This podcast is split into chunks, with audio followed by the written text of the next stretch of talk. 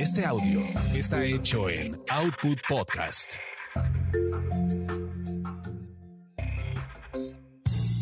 Bienvenidos sean a esta su orgasmería de barrio, donde el placer es todo nuestro. Mi nombre es arroba tulipán gordito y la banda que me respalda. Ay, amigos, ahora sí he traído un soporte emocional a mi querida amiga Mistress Laila, porque sí, sí necesito tu soporte, amiga, porque vamos a hablar de algo muy em, que a todos nos puede chocar en un momento dado. Choquea. Aquí está mi querida amiga Citlali también, que más adelante nos va a compartir en otro espacio, pero pues es además eh, una de las pues condiciones psicológicas que nos traen broncas también, ¿no? O sea, reconocer a tus papás como seres sexuales. Ay, hijo de su madre. Espero que tú también seas mi apoyo. Yo pensé que ibas a poner la canción de A ti que me diste la vida, tu amor y tu espacio. Vamos a hablar nada menos y nada más de la sexualidad de las mamases de uno. Una de las figuras claves, ¿no? Para la sociedad mexicana. ¿Verdad? Con dedicatoria para mi mami. Ándale, sí, esta va para mi mami también, pero, pero sabes qué tan importante que te marca cómo vas a vivir tu sexualidad después, o sea, cómo la ves, es tu primer referente, tu primer referente. definitivo, cómo lo conversas, ¿no? Este, tantas personas eh, quienes han podido acudir a terapia por algunos temas, ¿no? Siempre sale la historia familiar. Entonces, clave. Y decíamos, bueno, a ver, ¿qué pasó? ¿Cómo nos dimos cuenta de que nuestras mamás tenían sexualidad? Pues yo de la manera más cagada, o sea, la vi.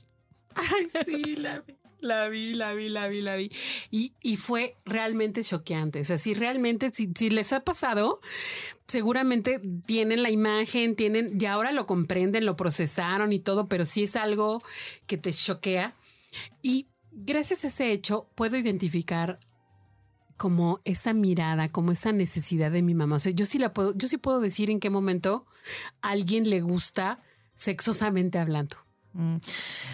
Sí, en definitiva creo que, o sea, como las primeras veces que escuchas a tu mamá decir, ay, ese galán de la película me gusta, ah, ¿no? Volteas como extraña así de uh, también a mí, ¿no?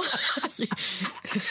también me está gustando. Sí, sí, sí, sí, sí, sí, pero esa como tensión extraña de, ah, híjole, mm, así como ese de. Exacto, mm, el, el, labiecito mordido. Ándale, ándale, ándale. Bueno, pero, pero a ver, eh, por ejemplo, mi mamá es una mujer digamos que no tiene una instrucción eh, escolar, pero me parece que es una mujer muy sabia, muy, muy sabia, muy abierta.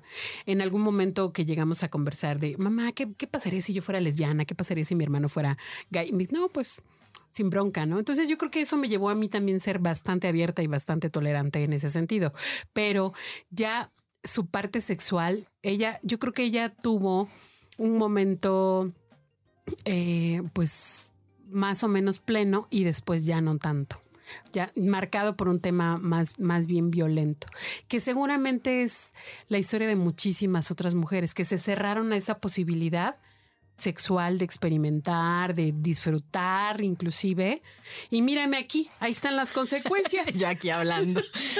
no, yo creo que, o sea, me parece muy interesante. Yo escuchaba hace poco que las mujeres llegamos a nuestro pico sexual a los 40, ¿no? Ah, Entonces, si lo pensamos como en referencia de, la, de nuestras mamás, pues decir, o sea, igual no era hace tantos años, ¿no? O sea, 10, 20 años ellas estaban en su pico sexual y quizás por una cultura, ¿no? O por una situación de cómo se entiende la pareja, perdieron, ¿no? Esa, ese hito, ¿no? Sí, Entonces, sí, sí, creo que es importante como reconocerlas primero como seres sexuados, ¿no? Después recuperar la sabiduría, ¿no? Porque al final, pues, es un cuerpo que pues bueno, si no, no estuviéramos aquí, ¿no? O sea, que también estuvo, pasó por la maternidad, ¿no? Y entendiendo de otra manera la sexualidad seguramente durante esa etapa.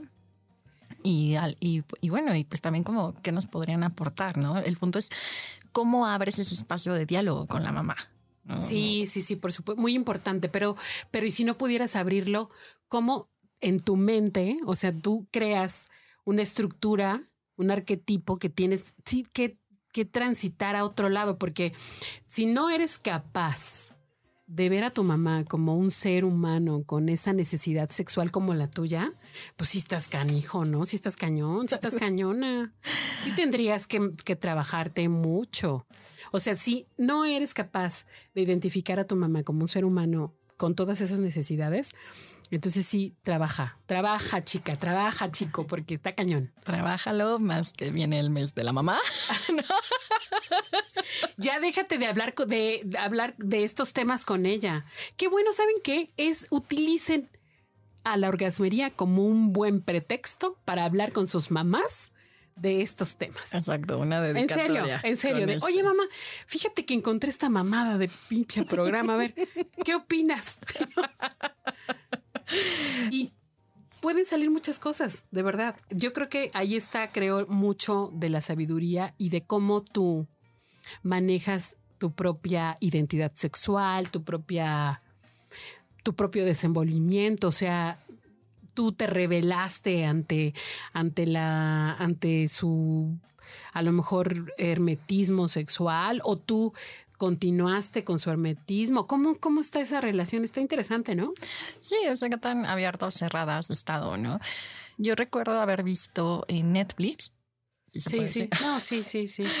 Hay una serie eh, escandinava, ¿no? Me encanta cómo los escandinavos tocan el tema de la sexualidad dentro de las familias, ¿no? Y más que hay una aceptación mucho de que los adolescentes van a tener sexo, van a coger y lo van a hacer en tu espacio de casa, ¿no? Entonces hay un diálogo muy impresionante en donde Ándale. llega la mamá, ¿no? Y la hija pues está con él, con la, esa pareja. Y pues ella se pone a tomar un cafecito, ¿no? En lo que ellos terminan y ya después como que sale la chava y le dice a ella como de, ah, ¿es tu pareja actual? Sí. ¿Ya fuiste a la clínica a pedir condones? Sí. Ah, bueno. Y después, o sea, como que en la noche, o sea, dije, eso en México hubiera sido el escándalo, ¿no? Ya hubieran hablado a las tías, a los tíos, al- o sea, ya, ¿no? O sea, letra escarlata, todo. Y dije, o sea, qué importante es exponerte, ¿no? Como decir, oye, y ella lo reconoce, dice, ay, mira, ellos están ahorita como nosotros estuvimos, ¿no? O sea, a esa edad, ¿no? Y, y también tus gritos se escuchaban y tu abuela los escuchaba, pero hay como una normalización de ese proceso. O sea, no estoy diciendo con eso de que... Que lo hagamos aquí, porque no, no, no olvídalo, ya no. No, pero, o sea, como si está con, o sea, como decir, con qué calma en ese, en este, en este contexto cultural era apropiarte pues de la sexualidad y decir, Sí. bueno, yo la vivo como mamá, como papá, pues mis hijos los van a vivir, ¿no? Pero además en un espacio protegido finalmente, en un espacio eh, cotidiano, cercano, protegido, porque después te vas a quién sabe qué hotel con tres pesos y te vas a agarrar uno de los moluscos que estábamos hablando en el El otro granito. episodio, ¿no? Exacto. O sí. sea, pero bueno, eso impensable. Ahora impensable, ¿no? Bueno, o no sé, yo creo que vamos avanzando en eso porque ya tuvimos el, el- aquí a una compañera amiga que dio su testimonio y es súper abierta con sus hijos. Pero bueno, serán garbazos de a libra, no lo sé, vamos en ese camino, ¿no? Pero pensar en la sexualidad de tu mamá y respetarla, tengo, tengo un amigo además, fíjate que tuvo su mamá, eh, fue de las primeras mujeres de, de, eh, casarse, eh, matrimonio igualitario con otra mujer. Y él me, me acuerdo muy bien que dio su testimonio en un video de cómo era vivir en un hogar con, con una pareja que no fuera heterosexual. Y pues bueno, él es un hombre increíble, ¿no? Muy abierto, muy respetuoso, otro pex, otra cosa. No sabemos. eh, nos, nos encantaría conocer, ¿no? Por ejemplo, más historias, más testimonios al respecto, que seguramente igual serán de valiosos y de, pues, finalmente naturalísimos, o sea, realmente algo de criar, criarse bajo o en un en un ambiente así, pues debe ser pues, todas las posibilidades y las aperturas del mundo distinto. Claro, sí. eh, otros mundos son posibles. ¿no? Exacto, anda, un mundo, Otro mundo. otro mundo nos vigila. Ah, no. También. Muchas gracias. Me clavé, me clavé.